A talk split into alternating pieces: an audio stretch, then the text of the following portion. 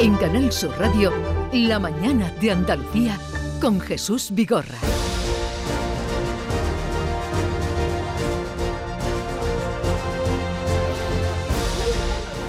Once, seis minutos de la mañana. ¿Cómo está la calle? Tú que vienes de la calle, Normita. Luminosa. Luminosa mañana. Luminosa mañana, las carreteras despejadas, me imagino se habrá ido mucha gente de puente y los que no han salido ayer y han tirado de la camita. Bueno, hasta fresquito, pero en cuanto salga el sol nos Está cocinamos. bonita la mañana. Preciosa. Vale. Un día para pasear, Me para alegro. quererse, para no discutir, para guardar la distancia de seguridad. Un día pleno. Ojalá te hagan caso, porque le irá bien. Claro, ¿por Para no discutir, para pasear, para... Eso, ponerse ropita mona, tunearse como yo, que yo ya no me arreglo, me tuneo. Tú vienes hoy muy guapa, ¿eh? Sí, me Tuneada. lo pongo todo por Vamos si me a ver, guardan. viene camisa blanca, bufanda roja, mm, Todo. boina gris, Sí, me lo puse Mascarilla todo. Digo, de- no me vayan a encerrar, me voy a poner todo. mascarilla, nuevas. mascarilla de encaje, que la mascarilla de Todo. encaje, mm, Norma, la Eh, mascarilla de encaje tiene agujerito, No, ¿no? es de pega, mi vida. Ah, que se pega. Está homologada. Vale, Está- vale, vale. Te lo digo de verdad. Se ha puesto una mascarilla de encaje. Oye, no es de encaje. llevo, llevo toda la mañana diciendo, alguien se presentará con algo, eh, Sí, sí, alguien ¿no? se presentará, y tenía que ser Normita la que se ¿Qué ha traído? presentara. Ver, que ha traído aquí unas tortas de Alcalá, Esperemos eh, que, que- estén intactas. que deben estar las he riquísimas. arreboleado por todas las colonias de gatos del mundo. pero ¿cómo que ha revoleado las Las tortas por las colonias? Le iba a dar un gatito. No, digo no. No, no, está cerrado Sí, perfectamente, podemos tomarlo. tota- Pero muchas gracias, tu, tu corazón es tan grande que eh, eras tú la que tenías que traer las tortitas de Alcalá. Sí, sí. Eh, Maite, vamos a adelantar. Eh, tenemos hoy dos grandes mujeres, una Se contemporánea. puede decir que tres, que tres grandes mujeres. Vale, tres mujeres. Sí, grandes las tres. Y una muy alta. Muy guapa. Además de toda grande, guapa. alta.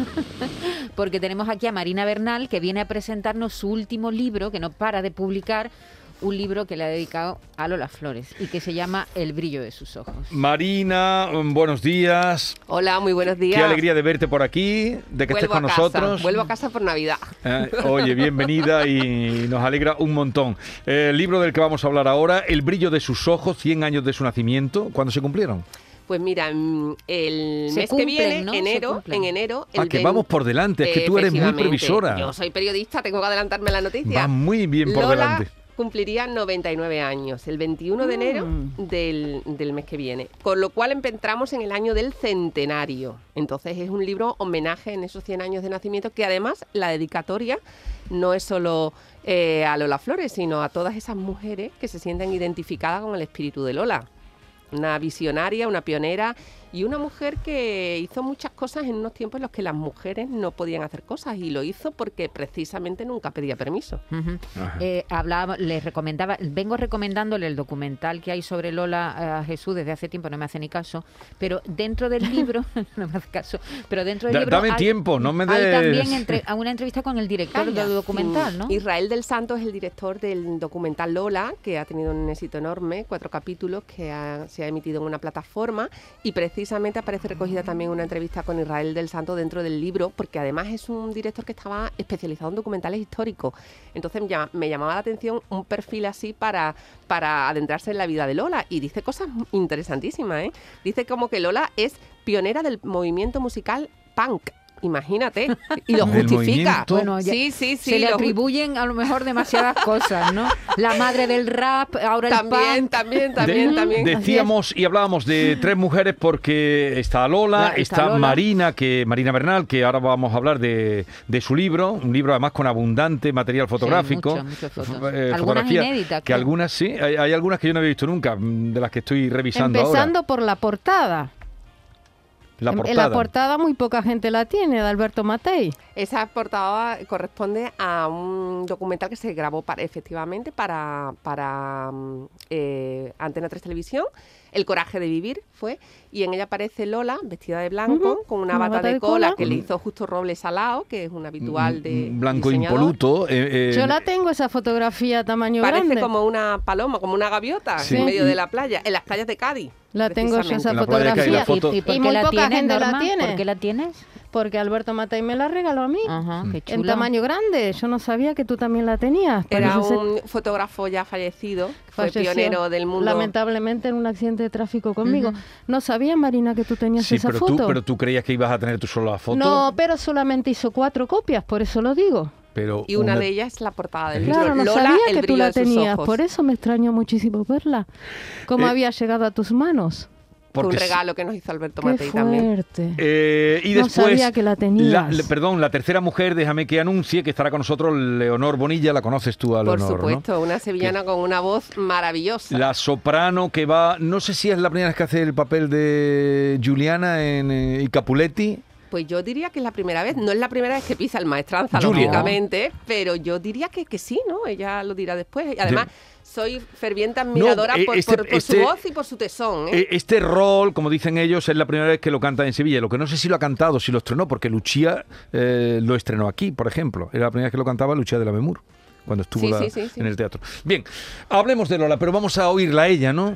Vamos a irla porque ha dejado muchísimas frases célebres, una mujer rompedora y bueno, ha pasado por durante su vida, murió con 72 años, Marina es, seguramente la más indicada para, para hablar sobre la biografía, no, mm, de hecho ha escrito un libro, pero bueno, eh, vamos a ir espigando algunas de sus frases los problemas que tuvo con Hacienda en aquel 1989, donde pidió un- una peseta por, por español. Este fue su momento. Se puede hacer de todo en la vida. Te da una rayita un día y no pasa nada. Te fuma un porro y no pasa nada. Te puede emborrachar un día de vino tinto de y no pasa nada. Todo se puede hacer en la vida con método. Pienso si una peseta diera a cada español, Aquí está esto. pero no a mí, a donde tienen que darla. Quizás salía de la deuda y después yo no sé, me iría al estadio con todo lo que han dado esa, esa peseta aquí. o esas 100 pesetas para, para, para tomarme una copa con ellos y llorar de alegría. Aquello fue cuando dice eh, una peseta a cada español a donde tendrían que darla. Aquello le perjudicó mucho. Yo creo que fue eh, uno de los principales disgustos, mm, un año durísimo para Lola, porque además en ese año también perdió a su madre y fue uno de los peores momentos de su vida. Pero precisamente, fíjate cómo en la vida te, te trae un disgusto y a cambio te da algo positivo como fue su afición a la pintura. Lola empieza a pintar para intentar saldar esa deuda con Hacienda. Ella eh, descubre que sus cuadros se pueden vender, hace una exposición precisamente aquí en Sevilla donde vende prácticamente todos sus cuadros y se hace pintora por culpa o mm, gracias a, A raíz de- a raíz de Se libró de, se ¿Qué libró de la cárcel, pagó Sí, ve- sí, sus sí. 28 millones de, de Primero le pedían muchísimo más y luego ya se quedó, la- le hicieron una rebaja y pagó menos. ¿Por qué crees tú que la figura de, de, Ma- de- de Marina, digo, de Lola Flores, mm, después de años de su fallecimiento, una mujer que hubiera sido ahora centenaria, sigue estando vigente y le interesa a la gente todavía, Marina? Porque la mentalidad de Lola mm, fue muy adelantada, no era una mujer al uso de su tiempo. Ten en cuenta, ella nace en 1923, tiene 13 años cuando vive una guerra civil. Comienza en el mundo artístico mm, en el 39, que debuta en el Teatro Villa Marta de Jerez con 16 años y comienza, hace inmediatamente después una película, Martín Gala, en el 40 fue su primera película. Y después, bueno, comienza una serie de giras por toda España con Manolo Caracol, espectáculo Zambra, que es mítico, ya forma parte ya de, los clásicos, ¿no? De lo que es el mundo del espectáculo. Y posteriormente mm, se separa de Manolo Caracol, firma un contrato millonario con Cesario González, el empresario que entonces era el que abría la puerta de América y se convierte en una estrella internacional haciendo películas allí, ¿no? Entonces, mm, Lola iba siempre por delante, en una época en la que las mujeres pues estaban súper limitadas, no se reconocían su derecho, pero Lola vivía como entendía que había que vivir y hacía cosas que en ese momento a lo mejor otras personas no se han atrevido o no se atrevían y a ella se le permitía y simplemente ella decía que le hacía las cosas sin pedir permiso, como de manera intuitiva y porque tenía una gran habilidad y era la de que no creaba el conflicto, no era una persona que se enfrentara para conseguir lo que quería, sino que lo hacía con esa gracia natural, esa forma de desenvolverse que ella tenía. Gracia natural tenía. Mm, Yo toda. recuerdo, ¿verdad? Yo Toda. Y las entrevistas. verla en las entrevistas era, te quedabas, yo me quedaba boquiabierta, ¿no? Me decía lo que nadie decía. Las entrevistas con Íñigo en una época Ah, por y con Jesús Quintero Y con después. Jesús Quintero, a eh, es Jesús Quintero el que le hace esa pregunta que da título al libro, Lola, el brillo de sus ojos, ¿no? Dice, Lola, eh, y todas tus amigas y tus compañeras se han operado y tú que no dices, ¿sabes por qué? Porque el brillo de los ojos no se opera, lo que eres por dentro sale hacia afuera, le decía Lola a Jesús ¿Sabe Quintero. Y luego tenía esa ¿Sabe por qué estoy tan genética. Y to- no, y tenía esa genética, es de sí. carne dura, era de carne dura. Sí, tenía sí. un, cuerpo muy, muy, unas piernas y un brazos. trasero y un trasero mm, impresionantemente bien colocado. Tenía un cuerpo muy duro. Recuerdo Yo lo una recuerdo de y esas- era de, de- un- una de esas entrevistas míticas con Íñigo también las tenía, ¿eh? que ella le decía, sí, Íñigo. y con Íñigo no sé Pero si tenemos una entrevista mítica con eh, Quintero, que ella tenía, yo creo que, eh, porque lo decía ella, tengo 65 años y se tocaba en la pierna y Sí, decía, mira, sí, sí. mira. Dura, dura, Mira. dura. Unas piernas. No, con Íñigo no sé si, ahora ya me da, no sé si tenemos el, el tema del pendiente. Tenemos levantado. eso fue- A ver, ese- con el- esto lo de del Íñigo. pendiente. Creo Eh, que viene ahora el tema del pendiente. Donde, donde nos paramos antes, viene ahora el tema de- del pendiente. Bueno, ahora lo buscamos. Que, que sí, el, el- el pendiente fue otro de los momentos míticos en, un, en, una- televisión. en televisión. Que por cierto, apareció esa misma noche, el pendiente se lo dio el metre y el pendiente estaba valorado en 6.000 euros, que era normal. Hombre, que lo buscara como que una lo loca. buscara. Bueno, tú lo has calculado, lo has trasladado a este tiempo, que No, costaba claro, un millón. sí, sí, sí, sí, sí, sí. Ujú. Era lo que valía. Bueno, Marina, has hecho eh, Rocío Jurado, tu gran amiga, has hecho Rafael, que por cierto, otro documental de Rafael se va a estrenar dentro de poco.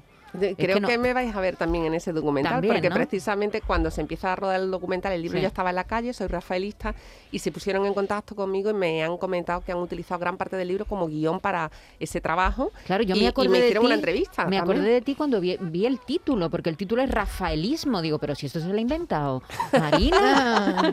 Bueno, dentro del, del libro Soy Rafaelista había un capítulo que se llamaba Nace el Rafaelismo. Entonces, este documental en el que se hace también un recorrido por los 60 años de vida artística de Rafael se ha enfocado desde el punto de vista de esas personas que llevan siguiendo al artista tantísimos años. Eh, Ma- eh, Norma quería que oyéramos el pendiente, ¿no? Mira, aquí está.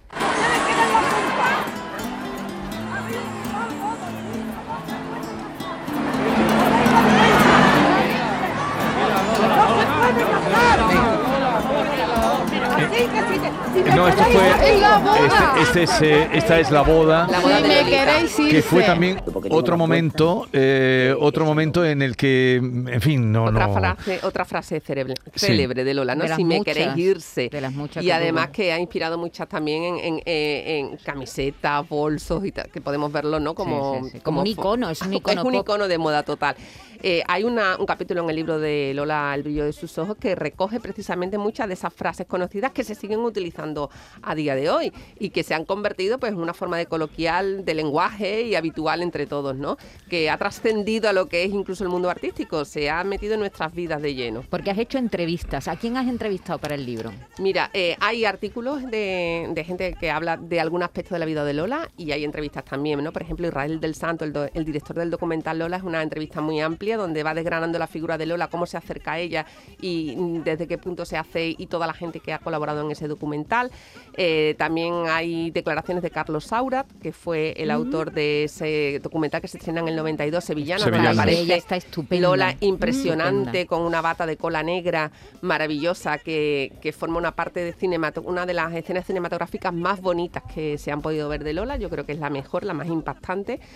Eh, y aparece hablando con, con sus ojos, con la- el brillo de su mirada, con la forma en que mira a cámara, ¿no? También Rosa Villacastín me hace un precioso artículo sobre la vinculación de Lola con Marbella y con Málaga, que fue tan importante, una ciudad Su fundamental en la vida de Lola, los gitanillos.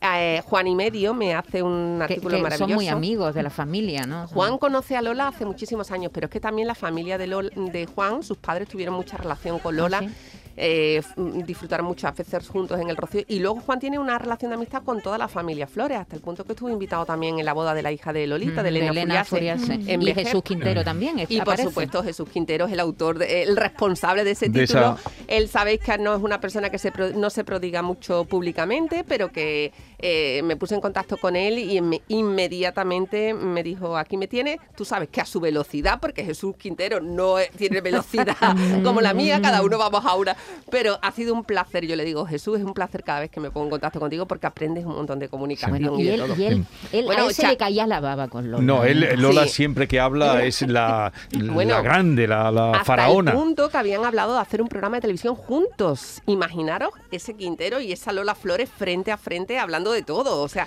que lo tenían previsto. Era un proyecto que tenían los dos, ¿eh? Y lo cuentan en el libro. Hay- hay- Oye, la- de- su familia, eh, ¿cómo era?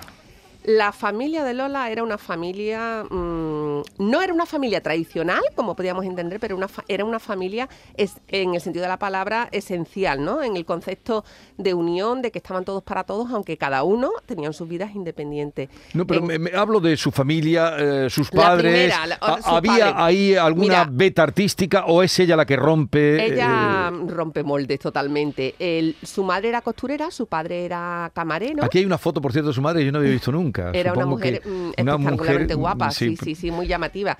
A su padre, su madre era de Sanlúcar de Barrameda, su padre de Bollullos del Condado de Huelva y a su padre le llamaban Pe- mm, Pedro el Perico. Era Perico el Comino, perdón, bajito. Perico el Comino, porque era muy bajito. Y Ah. todas las fotos que existen normalmente o está eh, la madre sentada o están intentando disimular un poquito eh, la desigualdad de, de estatura. Pero Lola decía, era pequeña, Lola era pequeñita en Lola es que tú la veías en el escenario y se crecía. Pero y Era mucho una- tacón, Era una siempre mujer de estatura media para la época, pero en un escenario era una mujer que parecía Mm. gigantesca de esa fuerza y de esa energía.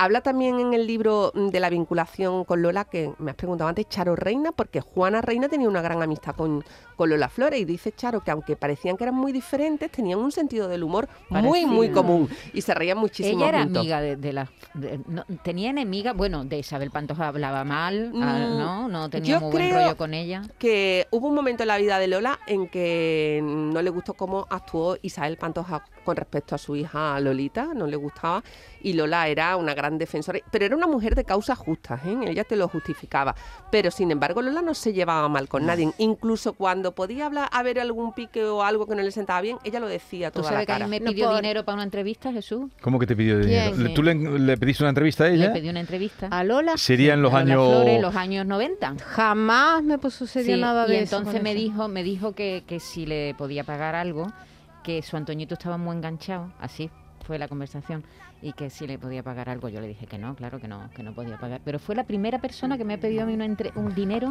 por Ella pactaba directamente con el Lola.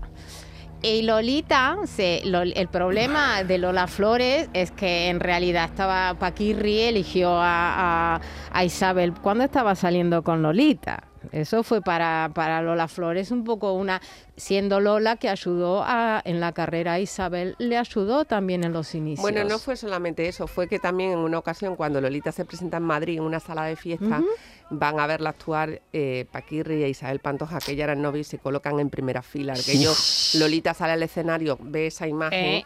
Y empezó a llorar, entonces, lógicamente, ¿Por fue un detalle, no, Hombre. fue un detalle de mal gusto más que de Hombre, celo, ¿no? porque, hombre, estamos hablando de lo mismo. Si esto es tu hija, ¿no? A ella le dolió como madre que, que Paquirri eligiera a Isabel Entonces en vez de eh, a su fue, hija. fue esa la Claro. eh, lo que tú cuentas de que se presentaron y se pusieron en primera fila. Eh, es- Claro, y con- Lolita cuando sale al escenario, Lolita que había mantenido anteriormente una relación sentimental con, con Paquirri, cuando sale al escenario y contempla aquella escena, pues mm, lógicamente se viene abajo.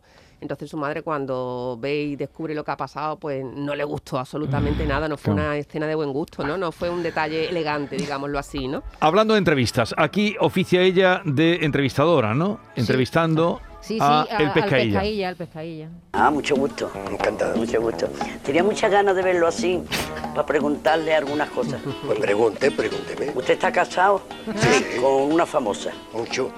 ¿Cómo se llama? Pues Lola Flores se llama. Ah, Lola Flores. Y tiene usted tres hijos, ¿no? Lolita. Antonio y Rosario. Sí. Ah, pues muy bien. Usted sabe mucho, ¿no? Sabe Sí. toda mi vida. Sí, sí. Usted es gitano, ¿no? Gitano puro. Sí. Y su madre, su padre. Mi padre y mis abuelos, todo. Todos, todos. Ay, qué bien. Un hombre sufrido, aguantado, serio, pero, pero con una cosa especial. Una cosa muy especial que ha tenido. No sé, a ver, dímelo, que es lo Sí, especial. es que ha tocado la guitarra muy bien. Sí, sí. Desde que era muy pequeño. Muy chico. También ha enamorado muchas chicas, ¿eh? Bueno, Porque era muy guapito. bueno, no tanto, no tanto. Es que la gente exagera también. Anda, no seas No, malo. no, no, de verdad, de verdad, de verdad. Sí. ¿Dónde fue eso?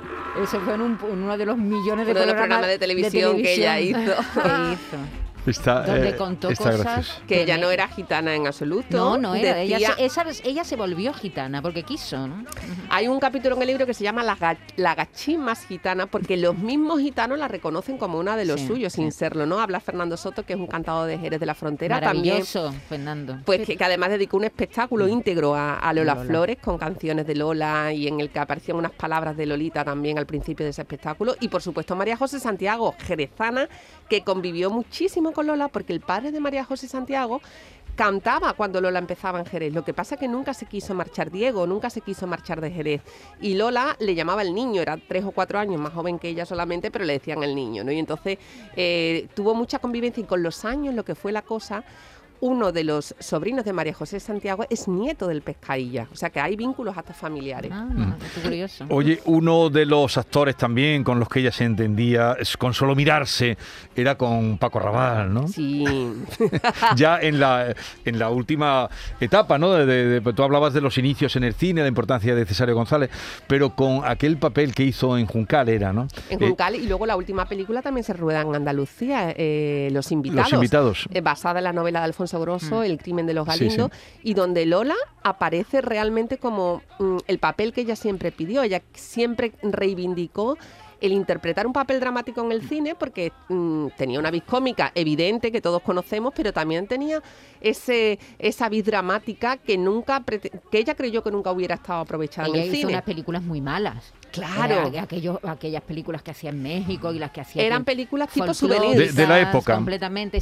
Bueno, se hacía otro cine, Pero pero el cine que, su- que su- que se hacía... Pero el único sin interés que tenía era que ella cantaba de vez en cuando. Pero ¿no? sin embargo, eran, el, por ejemplo, en una de las películas, eh, la- el, el- el tema que me coma el tigre marcó un antes y un después y fue uno de los temas más rompedores. Aquí estamos. En 1969 cambió la bata de cola por el delantal. Por cierto, que aparece aquí una foto donde está Dalí, supongo que tendría que ver con la canción o no, y aparece un tigre aquí por medio. Está Dalí, el tigre, Eso yo no fue- sé quién está más asustado, ella Eso la que fue- menos asustada está. Eso, Eso- fue un, un- como una, un anuncio de lo que vendría después, porque Lola tenía esa facilidad, decían sus hijas que ella convertía en verdades las cosas que decía, que a lo mejor no eran totalmente ciertas, pero al decirlas Lola luego terminaban El siendo. surrealismo Era una realidad. habilidad. El surrealismo real- Sí. Por cierto, la, la, la, la canción de Lola más cantada en los karaokes es la zarzamora. Yo no lo Sí, sabía, es más su- que pena penita, la Es zarzamora. su canción estandarte. Ella dice que, de hecho, pidió que el día que ella no estuviera, el día de su muerte, sonara la zarzamora, porque ella consideraba que era su sello de identidad. Aunque el primer gran éxito en teatro fue el Lerele, la Sí. zarzamora fue la canción que le dio el éxito. ¿Y sabéis cuál es la canción que más se reproduce en YouTube de Lola? No es una canción de ella, es una versión de una ranchera de, de José Alfredo, Ojalá que te vaya bonito, que ¿Ah, es sí? la que ma- la versión que tiene Lola es la que mayor reproducciones tiene en YouTube. Ajá, bueno. La- en el documental se cuenta una cosa que yo no sabía y mira que sabemos la vida de Lola o yo no recordaba porque yo no me perdía un programa especial de Lola con las entrevistas y eso que es que ella reconoce que se acuesta con un empresario por dinero para montar un espectáculo y lo cuenta así Es que descaradamente ella lo contaba todo. Todo, Ah, De todo. hecho, hay un, hay un bulo que corrió que fue portada de un periódico del caso diciendo que Carmen Flores no era la hermana pequeña Sí, de. Lola, que era la hija de Lola. Mm. Carmen Flores se entera de esta noticia en América porque se lo cuenta Rocío Jurado. Rocío Jurado le dice, acaba de aparecer en España en portada de un periódico. Y se lleva un disgusto tremendo. Entonces Carmen, lo cuenta también en el libro, dice, vamos a ver, si sabéis cómo era mi hermana, que lo contaba todo, Sí. si esto hubiera sido verdad, no lo hubiera dicho. contado No lo hubiera contado, para Lola no hubiera sido nunca un problema. Oye, ¿cómo vivió ella su final? Eh, ¿Cómo Pues arrostró, cómo el arrostró final. el tema de, del cáncer y tuvo muchos años Eh, ¿verdad? con- eh, con el cáncer. le diagnosticaron el cáncer y ella nunca se atrevía tampoco ni a pronunciar la palabra cáncer y le daba y, y nunca quiso eh, tampoco que el cáncer eh, dejara vestigios en su cuerpo. Ella era una mujer que consideraba era otra mentalidad, otra Sí. época y sin embargo estuvo trabajando hasta el final de sus días. Precisamente unos días antes ella mm, tenía sus modistos Salao, Tomás, le realizaban tra- un traje de manera Pepín Castillo también, que disimulara el brazo que tenía Bracitos. hinchado para que no se le viera. Él le, ped- le pedía ayuda a las agentes disimuladamente, decía que ella no quería dar pena. Lola nunca quiso dar pena y había pasado de todo tipo de, de cosas en la vida y sobre todo al final con la enfermedad. Y hasta el último momento está trabajando y se encontraba tan mal en el camerino que le dijo a su manager de entonces, fíjate bien porque voy prácticamente voy a morir en el escenario porque estoy fatal y voy a salir a trabajar. Ya. Y hasta el último momento Mm.